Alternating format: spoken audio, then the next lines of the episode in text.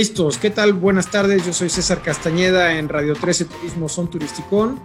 Y yo soy Armando Ríos Peter y bueno, pues me siento muy contento, mi querido César, de presentar a nuestra invitada de lujo, michoacana, de las meras jefas del turismo allá en esa querida entidad nuestra, Margarita Pedraza Arriaga. ¿Cómo estás, mi querida Margarita? ¿Cómo andas? Hola, ¿qué tal? nosotros. Hola, ¿qué pues, tal? Muchas gracias por la invitación. Encantada de estar con ustedes y poder hablar un poco de Michoacán y del turismo. Padrísimo, contentos de, contentos de tenerte aquí y sin duda alguna si hay un lugar fascinante en el país por su por sus bellezas escénicas, por su importancia, su trascendencia histórica, por pues el calor de su gente, por, por lo bonito, por lo rico de su gastronomía, por tantas cosas bonitas que tiene eh, este país en general, pero eh, que sin duda alguna Michoacán es pues uno de los mejores, mejores eh, espacios demostrativos de ello. Pues nos sentimos muy contentos, Margarita, de contar con tu presencia. Antes de empezar la entrevista, le vamos a pedir a César que nos platique, que nos comente cómo han estado las noticias alrededor del, tema turístico, cosas como cada semana, pues importantes que vale la pena comentar.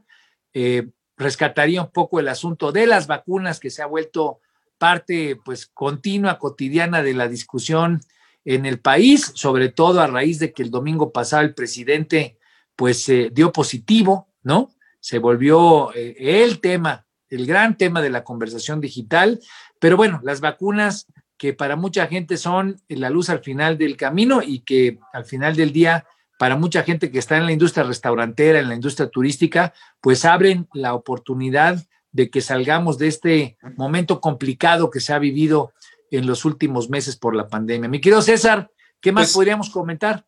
Justamente este tema de la vacunación, que evidentemente nos concierne a todos y pues pareciera que es el, la posible solución a lo que, a lo que estamos viviendo, pues eh, el, Consejo Nacional Empresarial Turístico eh, propuso uh, que los hoteles, que actualmente pues tienen baja ocupación, que no son espacios que están siendo ocupados eh, como normalmente se hacía, sean centros de vacunación. Esto evidentemente con el fin pues de acelerar el procedimiento, que, más gente sea vacunada más rápidamente, porque pues, hoteles hay por todos lados, por todo el país, pero también yo creo que supongo para pues dar esa visibilidad y, aportar ¿no? un granito de arena por parte del sector turístico que tanto necesita que se lleve a cabo la vacuna. Y bueno, obviamente como todo lo que ha ha habido alrededor de la vacunación, pues hay polémica respecto a esta, a esta propuesta. Y también, bueno, pues se anunció que para el 2021, o más bien se, identifica que para el 2021 habrán tres periodos vacacionales y solamente tres fines de semana largos. Así que a ver, pues, cómo nos va en, la industria. Ahorita nos va a platicar Margarita qué, qué impacto tienen justamente ese tipo de, de oportunidades para los destinos, los fines de semana largos en particular para destinos que están cerca de, cerca de poblaciones importantes, como es el caso de Pátzcuaro, y que pues nos, nos, nos, permiten a los pequeños destinos, a los pueblos mágicos, a los sitios históricos, pues recibir gente, aunque sea de entrada por salida, aunque sea este, solamente de sábado a domingo, de viernes a sábado, y que pues evidentemente tener poquitos, pues no, no, no, no ayuda mucho, ¿no?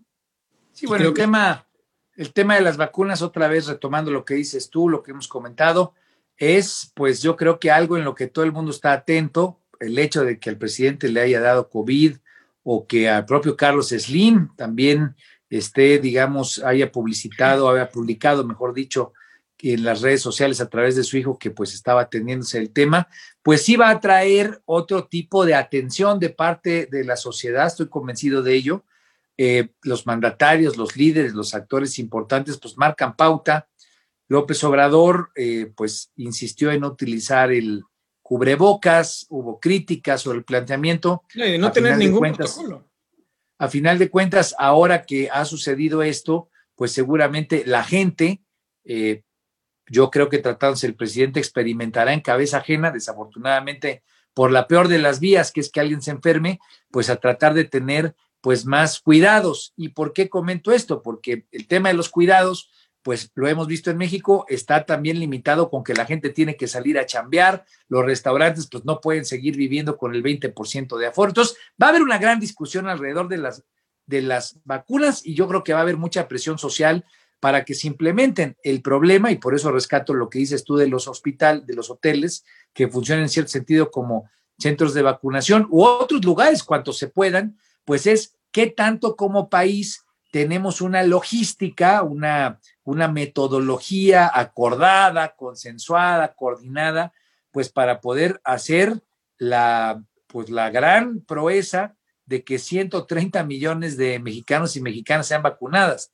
Entonces, creo que de eso se trató la principal noticia, que si bien no es específicamente el tema turístico, que estuvo en boga. Es directamente correlacionado. Y la otra también muy importante es que ya varios países, particularmente grandes y, socios comerciales importantes para México, como Estados Unidos o como España, ya están exigiendo la prueba rápida o, algún tipo de prueba antes de viajar.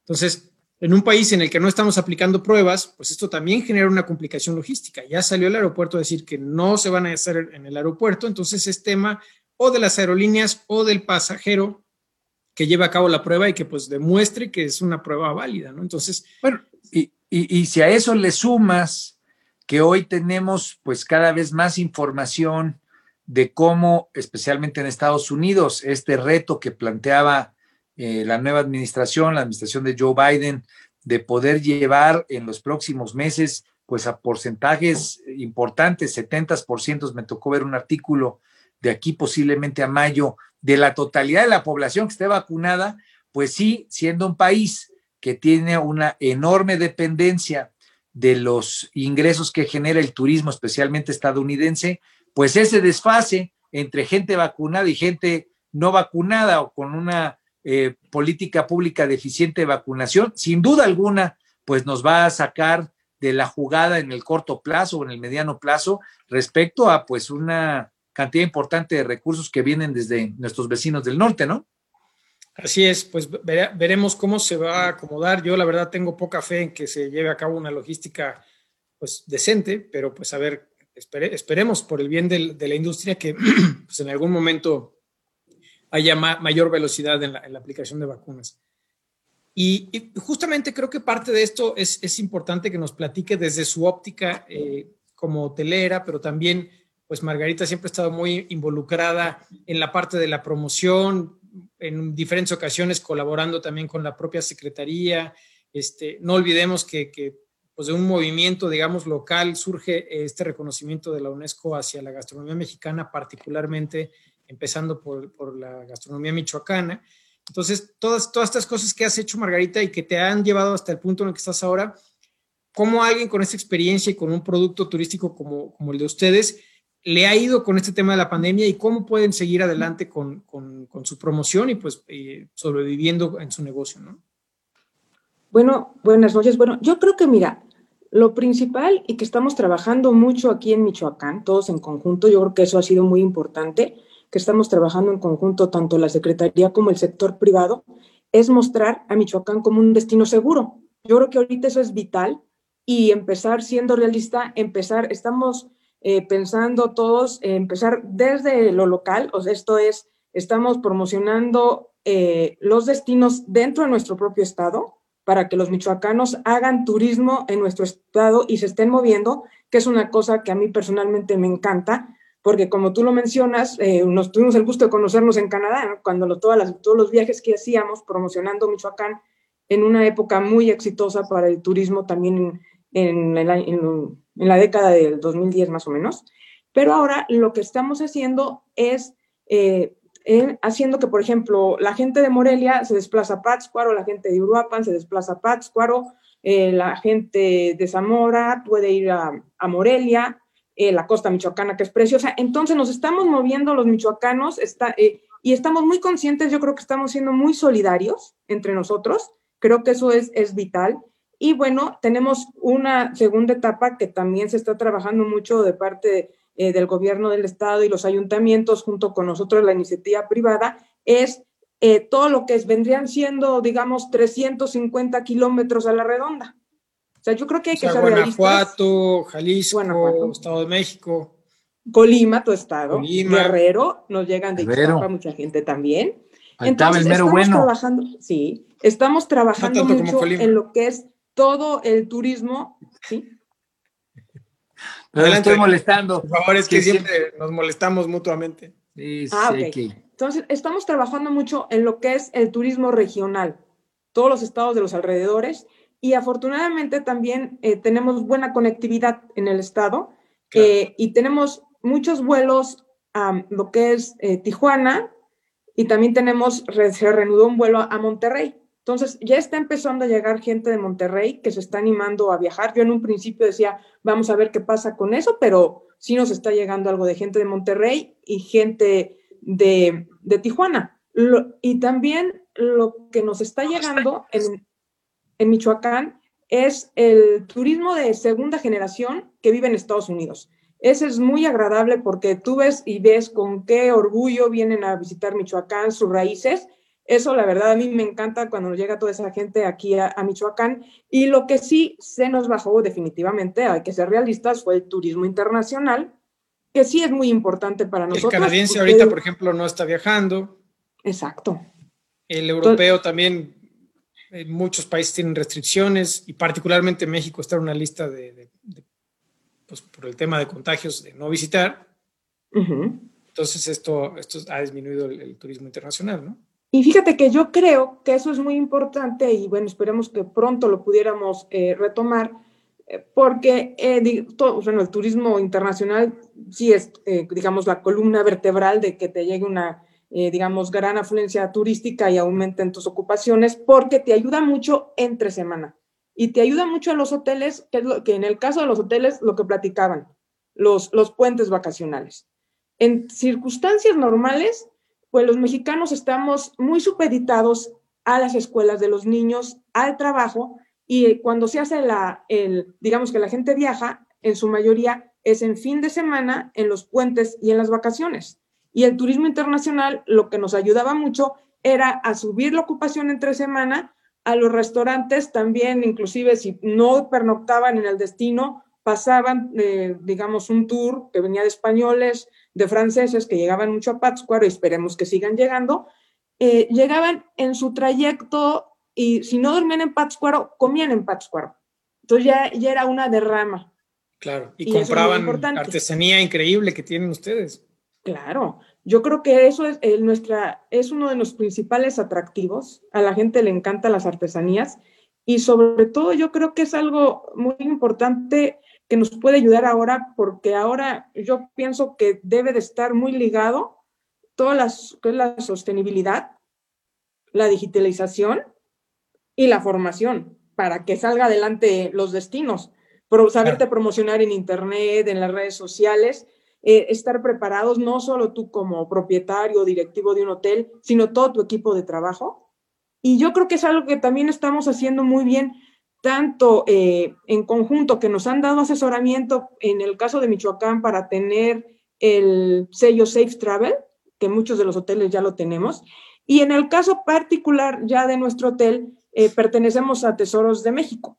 Y en Tesoros de México hemos trabajado mucho en conjunto para lograr tener una buena capacitación y que permee también a nuestro equipo de trabajo. Entonces hay que estar ahorita muy metidos en la formación para que tanto las cabezas como todo el equipo de trabajo esté muy bien formado.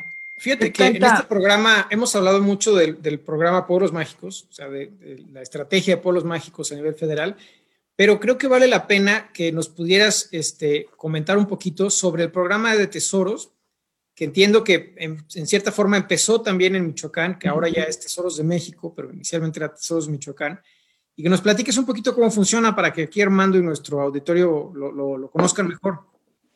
No, antes, antes de eso solamente, antes de eso para, para aprender un poco más, que es de lo que se ríe César, ¿no?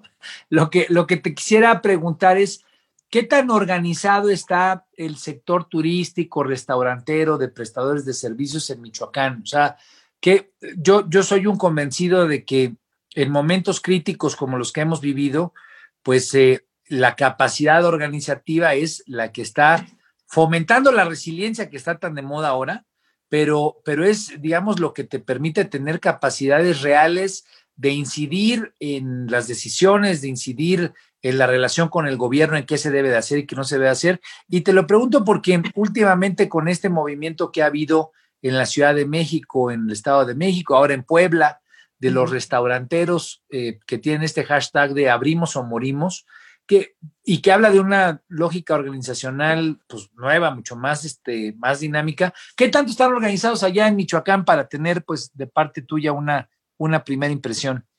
Bueno, mira, partimos de a nivel local, donde se localiza mi, mi hotel en Pátzcuaro, tenemos Oterpac, que es la Asociación de Hoteles de la región lacustre, y somos muy unidos y trabajamos en conjunto y estamos en comunicación tanto con el ayuntamiento, con la Secretaría de, Turismo del Estado. A nivel estatal, bueno, tenemos en el caso de nosotros que es eh, Tesoros de Michoacán y también tenemos la Asociación de Hoteles y estamos en conjunto, está eh, también lo que es la Canirac, o sea, estamos trabajando en ese aspecto, no hay problema. Yo creo que tenemos trabajando en Michoacán, no, no quiero hacer eh, cifras largas, pero desde que yo empecé a participar, que fue, eh, me fue incorporando yo poco a poco, aunque siempre estoy involucrada en el turismo, pero, o sea, desde yo creo que del 98, 97, Michoacán es, sí hay muy buena relación entre el sector privado y, y los gobiernos que hemos tenido. hemos tenido buenos secretarios de turismo, afortunadamente, y se ha trabajado cada quien en su momento y hizo muy, muy buen papel. Y ahora, la verdad, eso, eso es buenísimo, porque eso eh, hizo que fuéramos muy unidos y, sepamos trabajar en equipo. Aquí en Michoacán nunca ha habido problema entre eh, la iniciativa privada, sí trabajamos en conjunto con la Secretaría. Y ahora, eh, volviendo al tema que decía César, que es una forma de, demostrar y, mostrar que Michoacán eh, ha estado trabajando muy bien, es Tesoros de Michoacán. Tesoros de Michoacán surgió en, a nivel nacional, es Tesoros de México, como tú sabes, pero sus orígenes están en Michoacán.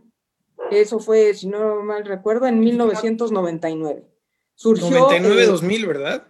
Ajá, exactamente, 1999-2000. Y surgió, eh, y afortunadamente, eh, bueno, mi hotel es de los fundadores. Los hoteles que estamos ahora, prácticamente todos los que estamos son de los fundadores. Uno que se incorporó posteriormente, pero se ha incorporado perfectamente. Entonces, también hay, un, hay algo muy bueno ahí, eh, que nos conocemos y hay mucha cohesión. En el caso mío, yo ya soy, digamos, eh, antes mi mamá, digamos, era la que estaba metida ahí y ahora nos hemos ido, ya ahora yo entré y yo le agradezco mucho a mis compañeros que me han, tuvieron la confianza en mí y sobre todo que gente tan experimentada y conocedora del turismo en Michoacán, eh, que son este, los demás miembros del club. Entonces, surgió en Michoacán en el 2010 el Estado de Michoacán se dio la marca Tesoros de México ya al gobierno federal y se hace Tesoros de México. El primer estado que participó fue Morelos. Eh, yo me acuerdo que vinieron. Digo, a mí me ha tocado vivir todo muy de cerca. Sí, es que antes de ser Tesoros de México, hubieron como tres o cuatro estatales, ¿no? O sea, Tesoros de Michoacán, Tesoros de Morelos. Tesoros de Morelos, Tesoros de Puebla. Y poco a poco eh, nos fuimos eh, incorporando y una cosa que a mí en lo personal me gustó mucho fue que nos empezaron a dar una capacitación muy, muy buena. Entonces, digamos que nos, están, eh, nos dieron formación y, eh, eh, para estar concientizados de, la importancia de lo que es el Tesoros de México. Y bueno, digo que era Tesoros de Michoacán, Tesoros de Morelos, había una, una, buena química, trabajábamos muy bien. Tesoros de Puebla lo, iba creciendo y ya se hace Tesoros de México, y ahora tenemos eh, una asociación que preside Leobardo Espinosa, él está en Puebla, y estamos trabajando ahora con todo lo que es eh, la pandemia. Sinceramente, su liderazgo ha sido excelente porque nos es webinar tras webinar al principio, en lugar de, digamos, que nos bajáramos la moral porque pues, íbamos empezando con todo el problema que nos cayó de sorpresa a todos en abril, fue una serie de webinars que estuvimos trabajando para empaparnos de la situación, ver toda lo que eran las cifras, cómo venían, y estuvo buscando a expertos de cada tema y tuvimos webinars entre todos los miembros y eso y, además ver cómo lo veíamos entre cada, cada destino, porque en, Tesoros de México somos 11 miembros, 11 miembros de los cuales en cuatro estados está la mayoría, que son Puebla, Guanajuato, Morelos y obviamente Michoacán. Y somos, digamos, los estados que tenemos más miembros, pero participamos, eh, tenemos asambleas, este, estamos en, ahorita, ahora tenemos que trabajar por Zoom con estas cosas modernas, pero eh, alcanzamos a tener nos hubiera tocado este año tener nuestra convención en, Puebla. El año pasado la tuvimos en, en Tepoztlán y el, año antepasado en Tequila. Y es algo muy enriquecedor porque invitan expertos del, del sector y, sigue un estarte alimentando de lo que debes de hacer y trabajar bien, porque tu hotel no es solamente, o sea, lógicamente estar en Tesoros de México significa que estás en un hotel que es, eh, digamos, emblemático, que guarda la esencia de México, puede estar en un lugar histórico, un pueblo mágico de México, una ciudad, eh, patrimonio, como podría ser el caso de Morelia, de Puebla, pero también en lugares con una riqueza eh, natural privilegiada, ¿no? Entonces, entonces, eh, la gente que va a los hoteles de Tesoros de México se siente en México, siente la esencia de México. Y una cosa que en lo particular he vivido de los hoteles de tesoros que conozco es que tú puedes ir al hotel, al destino en el que vas, y por el puro hecho de quedarte en ese hotel de tesoros de México, te vas a sentir ya en el destino. Y de hecho, eh, vas a vivir el, pueblo, o si es una, una ciudad, lo vas a vivir pero también se puede volver un destino en sí, el, propio hotel. Y yo creo que ahora, con la pandemia, César y Armando, es lo que está pasando en muchas ocasiones, porque la gente no quiere moverse tanto. Ni estar en lugares con, mucha gente o donde tenga riesgo de contagio, ¿no? Entonces, se quedan en los hoteles, está llegando gente entre semana a hacer home office, por ejemplo. Entonces, están los hoteles, están tranquilísimos, trabajando y no se mueven del lugar, pero disfrutas el destino. O sea, hablando en el caso mío particular. Y cambia el panorama de, tu encierro. exacto, o sea, en el caso particular de Pátzcuaro, tú puedes estar eh, trabajando súper a gusto, viendo la plaza a un lado desde tu balcón y no estás en contacto con gente. Porque una cosa que ahora hemos tenido que trabajar mucho, César y Armando, es que hay que ser, dar un trato muy personalizado, pero también hay que saber guardar la distancia. Entonces, el menos contacto posible, pero no quitar la cercanía, que es, es, o sea, la amabilidad mexicana, ah, ahora sí que tenemos que trabajarla todos a, al máximo, pero saber guardar la distancia para que el, huésped se sienta tranquilo o en los restaurantes los comensales se sientan tranquilos. Fíjate que a mí me gusta la amabilidad mexicana, pero sin abrazo. La amabilidad mexicana, pero sin abrazo. Ni apapacho. Sí. A mí me gusta mucho este programa porque creo que tiene tres grandes ventajas. El programa Polos Mágicos atiende al, destino en su conjunto, ¿no? Entonces, pues ve cosas de urbanismo, de actividad social, de mejora económica, etcétera. Y en cambio, este otro programa, que me parece un gran acierto también de la política pública, que empezó, digamos, impulsado por el sector privado, pero que fue adoptado por el sector público, y que probablemente, como vemos que va la tendencia, a lo mejor ya el sector público lo vuelve a soltar. No sé si el gobierno federal ya no tiene un, presupuesto para este programa y pues como que no sé cómo esté la parte de la gestión. Pero sin duda es un esfuerzo importantísimo porque el destacar ciertas propiedades, no solamente son hoteles, también hay restaurantes, destacar propiedades que tienen un valor histórico, arquitectónico, que aparte tienen una decoración específica que, como bien dice eh, Maggie, es, es sentirte en el destino, sentirte en México, hace que sean como pequeñas joyas al interior de los destinos y, eh, sin, denigrar, por supuesto, a otro tipo de hospedaje. Yo puedo ir a hacer un campamento quedarme en un hotel de negocios, que, ya sé que el hotel de negocios va a ser igualito en, en, todos lados, va a tener una camita, un closet, un baño, punto.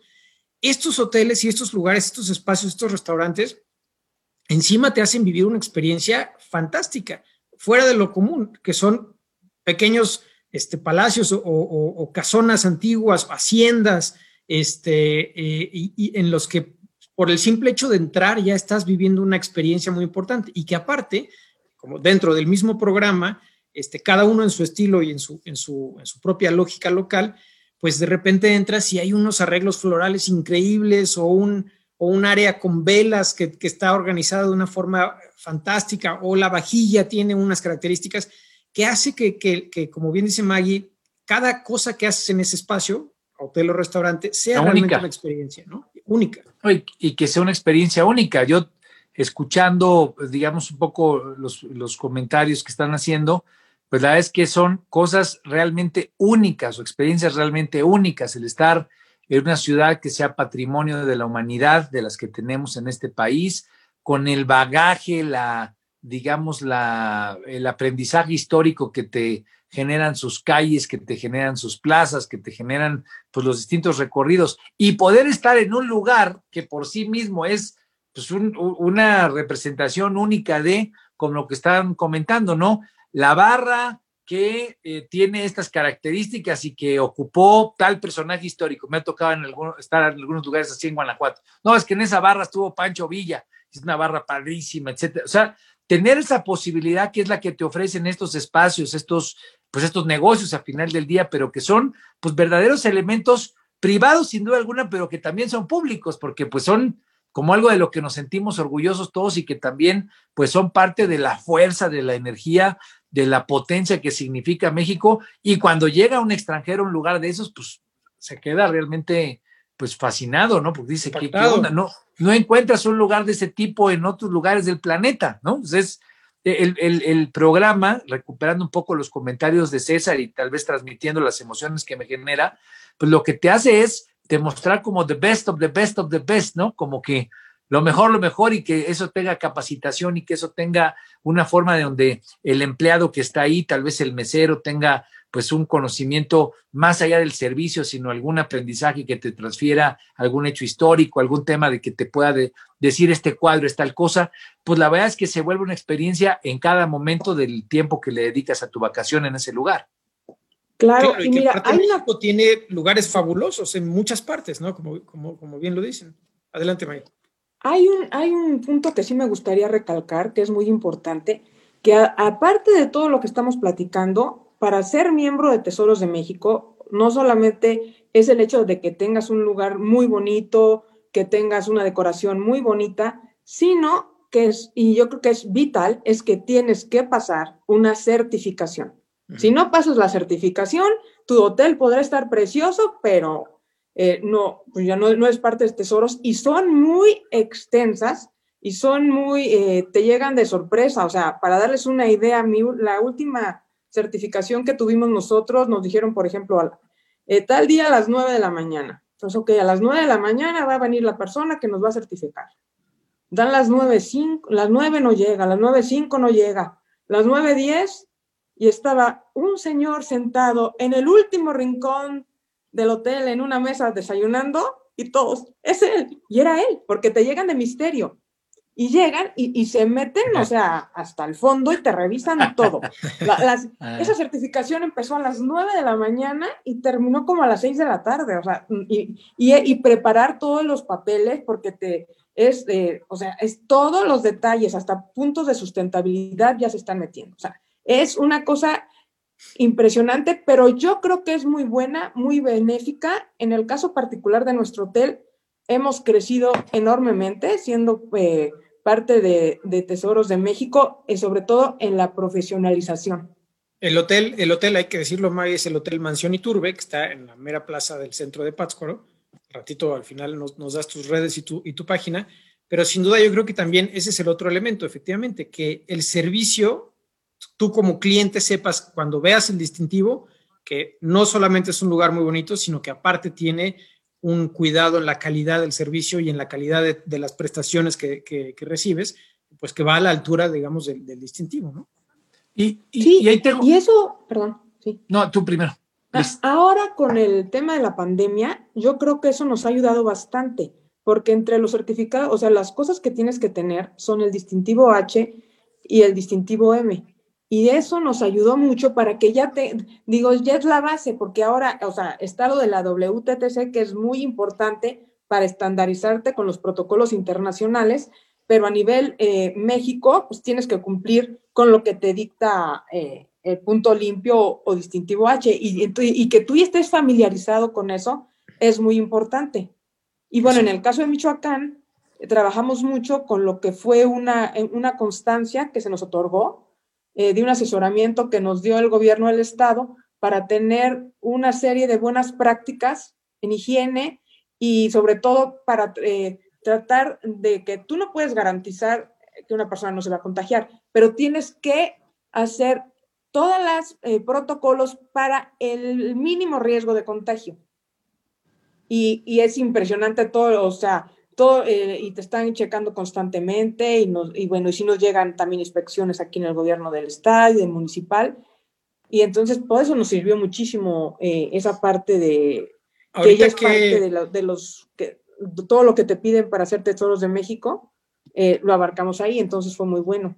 Perdón el paréntesis, ¿ahorita qué porcentaje es lo que te están autorizando? De ocupación? ¿El porcentaje de, de ocupación? Mira, el, porcentaje de ocupación, digamos que en diciembre subió, ¿no? Por las vacaciones. Eh, están manejando un, un, 35% más o menos lo que se, se, porque el problema es que como ustedes saben, no puedes tener, o sea, tenemos tope, ¿no? No puedes tener más del 50% de ocupación en el hotel para estar cuidando eh, que no haya mucha afluencia. Y, en, eh, y antes, digamos que estamos entre un 20, 20 y un 30%. Una, una pregunta eh, sobre cómo funciona el programa y cómo, bueno, está, digamos, esta lógica que busca implementar capacitaciones, etcétera. ¿Cómo funciona el financiamiento? ¿Cuáles son las primeras eh, líneas estratégicas de, de, de, los programas que están acuerpados en el programa Tesoros de México? Eh, cómo funciona el billete que funciona ahí, lo pone el gobierno, es compartido con los eh, empresarios, es una eh, es un tema de que también el municipio le pone, como que cómo, funciona en términos generales. Bueno, ahora pues lo vas a tener que financiar tú. Ahora no hay ni un peso. No, hay, no hay, no hay, no hay nada, o sea, no hay, no hay dinero.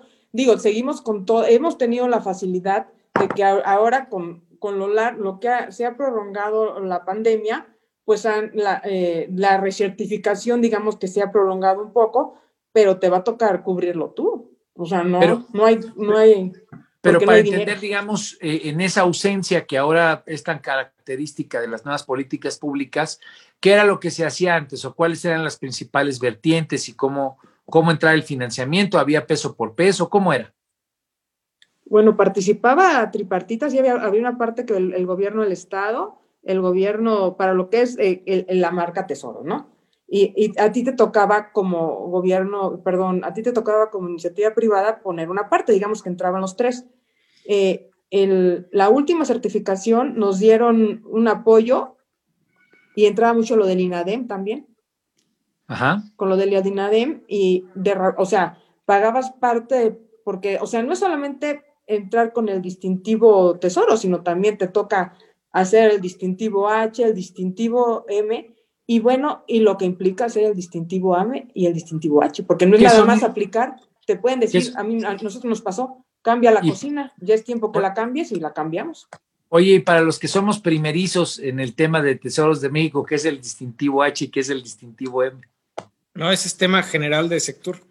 El distintivo ¿Ah, H de higiene y el M de moderniza te ayudan a que el, establecimiento pues, cumpla con los protocolos de higiene en el manejo de alimentos, de agua, de, limpieza de cuartos, etcétera. El moderniza que pues ah, tengas una buena práctica de gobernanza, de contabilidad, de promoción, de... Es, administrativa, digamos. La primera es en términos de instalaciones y lo otro es más en términos de operación del negocio. Sí, y de instalaciones, em, em, enfatizando en la higiene. Acuérdate que antes en México se daba en los 70s, 80s y hasta 90s, pues este problema de que venía la gente y se enfermaba el estómago, ¿no? Entonces, nace el distintivo H por la venganza Moctezuma para buscar garantizar que hay una higiene en los establecimientos turísticos para que la gente tenga la confianza de, de consumir en ellos, ¿no? Ok. Y, en, esa lógica, esos presupuestos los manejaba, se manejaban de manera tripartita, ahora se han quitado. ¿Y qué es lo que le va a tener que poner eh, un empresario, una empresaria, pues para mantener el estándar? Porque, eh, digo, para nuestro auditorio creo que es importante entender estos cambios que ha habido, ¿no? Luego, cómo toda la mano se le carga, en este caso al empresario, pues para poder tener esos estándares, que si bien es justificable, pues porque al último eso le genera más rentabilidad, más, eh, pues más capacidad de atraer a más clientes, mejores condiciones para poner tarifa, en fin, pues también en este momento de COVID, mantener ese tipo de, certificación, pues también tiene su apretón fuerte si es mantener un cierto grado, pero por el otro lado solamente te dejan tener hasta el 30% de habitación. Entonces, eh, vale la pena entender un poco de qué se trata. O sea, ¿en qué van a invertir ustedes este año precisamente alrededor del programa? Bueno, siempre hay un, programa también ahí de mejora continua que te están pidiendo que tú lo realices. Por ejemplo, en el caso de nosotros, acabamos de poner una, una rampa para discapacitados, que era, era, muy, muy importante. Con, ahora sí, con, con el apoyo de Lina, en la parte de atrás del hotel pusimos un, como es, como una bovedita de cristal para que suba la gente que va eh, o, discapacitado o, de la tercera edad, pero yo creo que ahorita ahora también es muy importante mamás con sí, y la accesibilidad. Micho, eh, en Pátzcuaro sí ha trabajado mucho en eso. Sí, César sí conoce ya Pátzcuaro. También me gustaría comentar que eh, hemos tenido Digo, ahora el problema es que, digamos, no hay dinero, pero hemos tenido asesoría, ha habido puertas abiertas de parte del gobierno federal hacia la asociación siempre. Este, entonces, eso creo que es bueno. Todas nuestras inquietudes las están escuchando. Y bueno, ahora se atravesó la pandemia y vamos a ver eh, qué planes hay eh, que sigan adelante. Pero ahora, por ejemplo, en lo que es la página de Visit México, eh, Tesoros de México tiene un lugar importante ahí. Em, tiene, ahí tiene un link a nuestra página, que por cierto los invito a todos a que conozcan la página de tesorosdemexico.com. Ahí nuestro presidente nacional ha estado trabajando intensamente, Leobardo, en todo lo que es hacer la página. Ustedes saben muy bien que es un trabajo muy, muy arduo y tenemos la página ahora que ayuda muchísimo por la digitalización. Entonces, es una forma de que conozcan por ahí todos los tesoros de México, ¿eh? porque vale la pena. Hay lugares preciosos, en, te digo, son 11 estados de la República en donde hay eh, tesoros de México. Una pregunta. Si un estado que no está ahorita en Tesoros de México quisiera entrar al programa, ¿qué tendría que ocurrir o qué, qué procedimiento tendría que establecer? Ellos tienen un acercamiento con los, el, los gobiernos de sus estados, Tesoros de México. Eh, tienen, perdón, los, si alguien quiere entrar a Tesoros, tiene un acercamiento con su gobierno del Estado, su Secretaría de Turismo y con Turismo Federal. Y entonces vamos a pensar Tamaulipas o qué sé yo, alguno de los que no sé si está Tamaulipas o no, pero vamos a pensar que no estuviera. Entonces llega una, digamos, vamos a pensar ahí en Coahuila, ¿no? En Cuatro Ciénegas, que hemos estado platicando y hemos entrevistado a gente de Cuatro Ciénegas, un lugar precioso, fantástico, con eh, eh, escenarios naturales únicos en el planeta, pues de repente dice, oye, yo quiero estar en, Tesoros de México. ¿Qué tendría, qué paso tendría que seguir? ¿Tendría que ir con el gobierno del Estado, pedirle y luego el gobierno del Estado solicitar eh, que sea anexado al programa? ¿O se puede ir por la ruta directa el no, porque Se, se, trabaja en conjunto con los gobiernos, o sea, el, el programa, como es de sector federal, obviamente eh, se trabaja en conjunto con las secretarías de los estados, entonces tienes que estar en contacto con, con la Secretaría de Turismo de tu estado. Y también es muy importante eh, estar en contacto, tener un acercamiento con la Asociación Nacional. Y la Asociación Nacional lo puede dar una, una asesoramiento de qué es lo que necesita para entrar. Tu secretario estatal de Turismo tiene una primera reunión, digamos, con, hay un promotor o dos o tres propiedades que quieren formar parte del programa. Entonces se habla con ellos, se revisa que no hayan a lo mejor otras propiedades que pudieran entrar al programa, que pudieran cumplir con las características, y entonces el gobierno estatal hace la solicitud al gobierno federal para incluir a su estado con esta, esta, esta, esta y estas propiedades, ¿no? Que serían los, los, primeros. Pero como efectivamente, pues antes no sé ahora cómo está el procedimiento, pero había una inversión en la, en la parte de capacitación, en la parte de pasar estas, estas este, revisiones que se hacen para que, para que te acepten.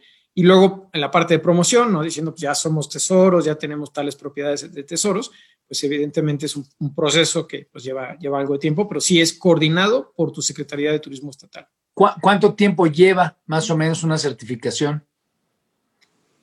Pues mira, ahora sí que mi hotel está en los fundadores de cuando empezamos, pero pues sí son varios meses, o sea, porque cuando todo lo que fue en aquel entonces, fácil más de, seis meses, porque si es, primero te tienes que como verla, eh, conocer todo, cada uno de los pasos, y el hotel irse inmiscuyendo. Te digo, nosotros somos de los fundadores y en aquella época duramos como seis meses, porque sí era y capacitación tras capacitación.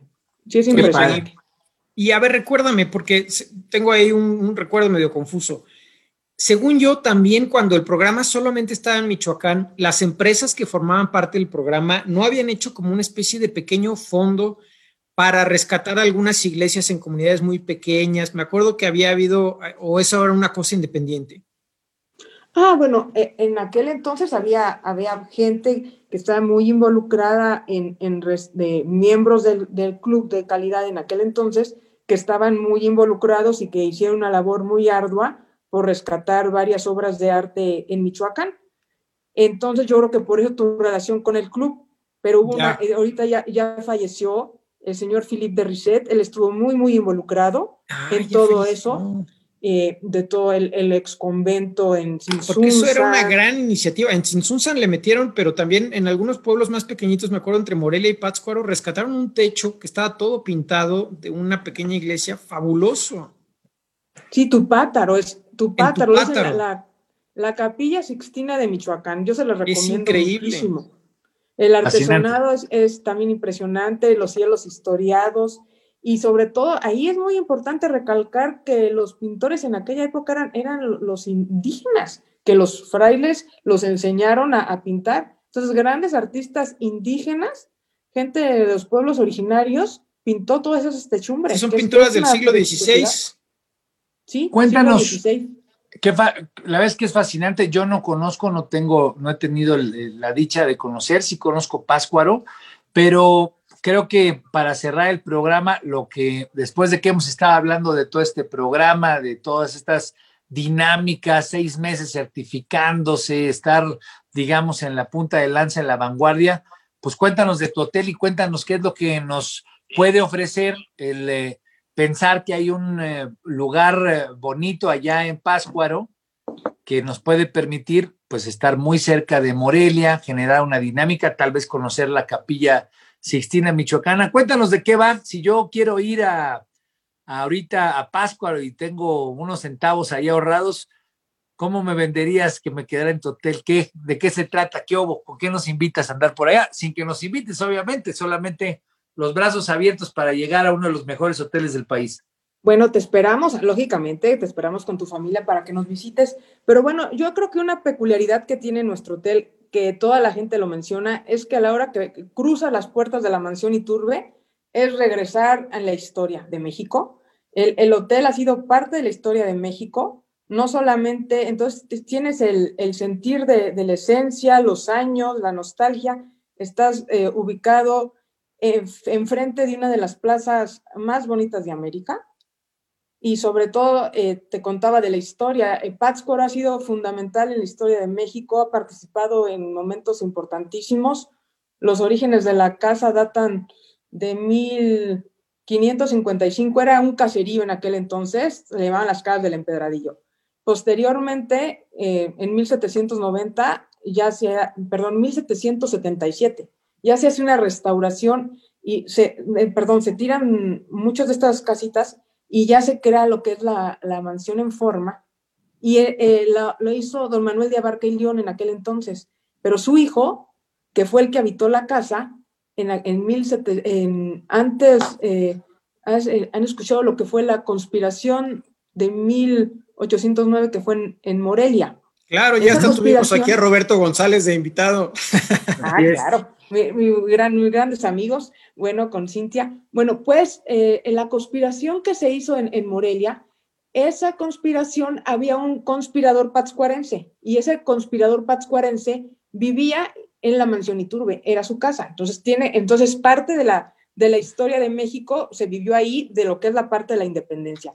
Entonces, de repente te puedes remontar y pensar que vives la historia. Imagínate en aquella época, doña Gertrudis Bocanegra, que es todo un personaje, es una heroína de Pátzcuaro, eh, vivía en una casa muy cercana, entonces todos ellos pues eh, hacían tertulias y se juntaban entre ellos, entonces imagínate qué, qué maravilloso pensar que estás viviendo en un, estás hospedándote en un lugar en donde estuvieron tuviendo pláticas para que se fraguara la, eh, la independencia, o en aquel entonces la conspiración. Entonces, después, posteriormente, otra parte de la historia de la casa, que es muy importante, que es donde aparece mi familia, es cuando por la, eh, cuando descubren la conspiración, se tiene que, eh, bueno, tiene que vender la casa, le dicen, te perdonamos porque no, no lo mataron, te perdonamos, pero vete, literalmente vete, y se fue a la Ciudad de México, pero vende la casa y se la vende a eh, mi antepasado, que era Francisco de Iturbe.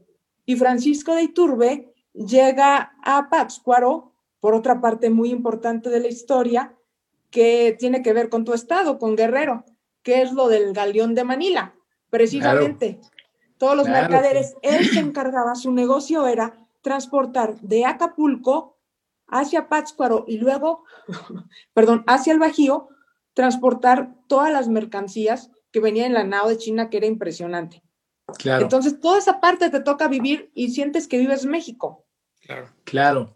Yo, bueno, y es... dos comentarios. Uno, no, eh, a lo mejor en el mundo el, el, único equivalente a quedarse en un hotel tesoro puede ser o estar en un castillo medieval en Europa o en un riad en Marruecos. Sería como, digamos, tu, tu tipo de comparativo con el tipo de experiencias que puedes tener.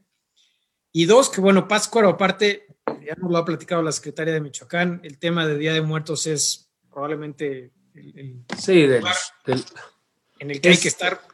Es inigualable, sin duda alguna, y Pátzcuaro por sí mismo, digamos, el escenario, la, digamos, todo lo que ese, ese lugar es fascinante.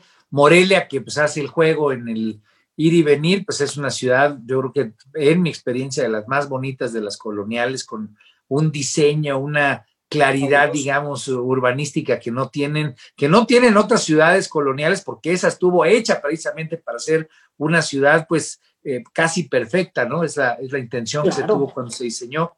Y, y, la verdad es que la gastronomía, bueno, las cosas las que siempre hablamos aquí, pero algo que tienen padre, mis queridos y mis queridos camaradas eh, michoacanos, es que son a toda madre, ¿no? Son, es gente padre, es gente bonita, es gente, gente muy amable, ¿no? Eh, los paisanos también, los que viven en el extranjero, pues que van y vienen, han, han renovado mucho la, la forma de pensar los negocios, la forma de, de, innovar, de administrar. La verdad es que Michoacán es un lugar fascinante y es un lugar que obviamente hermanado con Guerrero, por eso a mí siempre me gusta, me monto en el viaje, porque pues siempre tener la posibilidad de estar... Aparte de un conjunto. Pues mira, estar en Morelia te brinda la oportunidad de estar en tres horas en Ixtapas y Guatanejo y estar pues en un circuito que es muy, muy, muy, muy potente, muy bello, innovador, moderno, este, escénicamente pues, eh, pues realmente maravilloso y, y, bueno, pues yo creo que es una gran oportunidad, mi querida Margarita, que te tengamos, que nos remontes a esas épocas históricas, ¿no? A esas épocas de tus antepasados y que ahora pues en este nuevo momento, más allá de las complicaciones que tiene nuestro momento turístico, derivado de lo que ya hemos platicado, pues que tu hotel y sobre todo tú como empresaria, tu familia, pues lo que representan es esa potencia, esa energía que tiene nuestro país para seguir siendo pues la punta de lanza en el planeta, ¿no? Con cosas que no tienen otros países y que son irrepetibles. El hecho de tener esos tesoros de México aquí en nuestro país y que sean eh, pues digamos, guardianes como tú que están al tiro defendiendo y cuidando nuestro patrimonio cultural y nuestro patrimonio histórico, pues es algo que yo celebro, que yo me siento pues muy contento de que nos puedas acompañar aquí en Radio 13 Turismo y queda la puerta abierta para que todos los que nos han escuchado se den una vuelta por Páscuaro y que pues te vayan a visitar y cuéntanos tus redes y compártenos toda la información. Página, todo Toda la ah, gente terminando de escuchar el programa se jale a Pascua a pasar este próximo, este próximo puente, o más bien dicho, el puente, el, puente que viene, en efecto, que el primero de febrero vamos a tener puente, pues una vez que se lancen allá a Pascua a saludarte.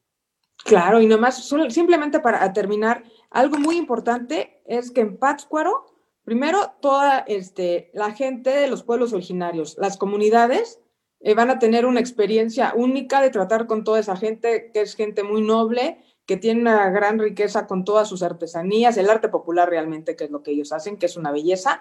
Los paisajes de Michoacán son extraordinarios, la gastronomía, tanto la que pueden probar en los restaurantes como la que pueden probar con las cocineras tradicionales, toda la gastronomía sostenible, que hay que apoyar todas esas microempresas que están trabajando. Y bueno, finalmente, eh, lógicamente los esperamos en en Michoacán, en mi hotel, en la Mansión Iturbe. En nuestra página es mansioniturbe.com, las redes sociales, eh, Mansión Iturbe. Y eh, también yo creo que hay un punto importante a, mencionar, que en Michoacán estamos trabajando con la digitalización del destino. Entonces, sí, sí les recomendaría que vieran la página Nuevo Turismo Michoacán y también eh, eh, Michoacán Travel, porque está muy completa, pueden ver los talleres artesanales, todo lo que van a encontrar ahí lo pueden encontrar. Entonces, nada más como colofón, el, caso particular de Pátzcuaro, Pátzcuaro fue capital antes de Morelia. Pátzcuaro fue la capital del obispado de Michoacán y el obispo, don Vasco de Quiroga, funda Pátzcuaro con su librito de la utopía de Tomás Moro bajo el brazo. Él se vino de España con ese libro pensando eh, que en este lugar, particularmente en Pátzcuaro y en sus alrededores del lago, iba a fundar la nueva utopía. Y por eso hay tanta artesanía, porque a cada pueblo le asignó una actividad. Estos se van a dedicar al cobre, estos a la madera, estos a la piedra, estos al barro, estos al textil. Y por eso es que en, ese, en esa cuenca lacustre, todos hacen de todo. Y por eso hay tanta riqueza artesanal en, en, Pátzcuaro. Entonces, creo que vale la pena destacarlo porque alguien que, que, tuvo una visión de crear una utopía en ese lugar, pues creó un lugar fantástico como es Pátzcuaro. Y esperamos. Y algo, algo muy importante, porque sí es muy importante para finalizar, es que los invito realmente a que recorran la ruta Don Vasco. La ruta Don Vasco es un producto turístico excelente que se creó, ha sido galardonado a nivel internacional, ganó mejor producto turístico en Fitur en España. Entonces, realmente sí los invito a que sigan la huella de Don Vasco de Quiroga y todo el bien que hizo aquí en Michoacán y toda su obra. Y son los pueblos precisamente artesanales y esto que acaban de contar, esa ruta, exactamente. Sí, exactamente. Pues hay que, ya estamos casi listos Terminando ahorita el programa, vamos a eh, pasar a cobrar nuestro cheque aquí a Radio 13 de Turismo y nos vamos a ir de volada. No, acá no creo que lleguemos aquí ni al Estadio Azteca. Para, pasar precisamente ahí directamente a Pascua, a, Morelia, y aprovechamos a través de ti, Margarita, de salarle, de mandarle un gran saludo pues a toda la gran familia michoacana, la gente de Morelia y toda la gente del sector turístico, pues que eh, le ha dado tantas, tantas eh, joyas y tantas cosas bonitas al país. Te mandamos un abrazote fuerte, gracias. Y no, muchas siempre serás bienvenida aquí. Gracias, encantada. Esto fue Radio 13 Turismo, son turisticón, radio13.com.mx, lo esperamos la semana próxima. Yo soy Armando Ríos Peter. Y César Castañeda, que tengan bonita tarde. Cuídense mucho, saludos. Gracias, Maggie. Gracias.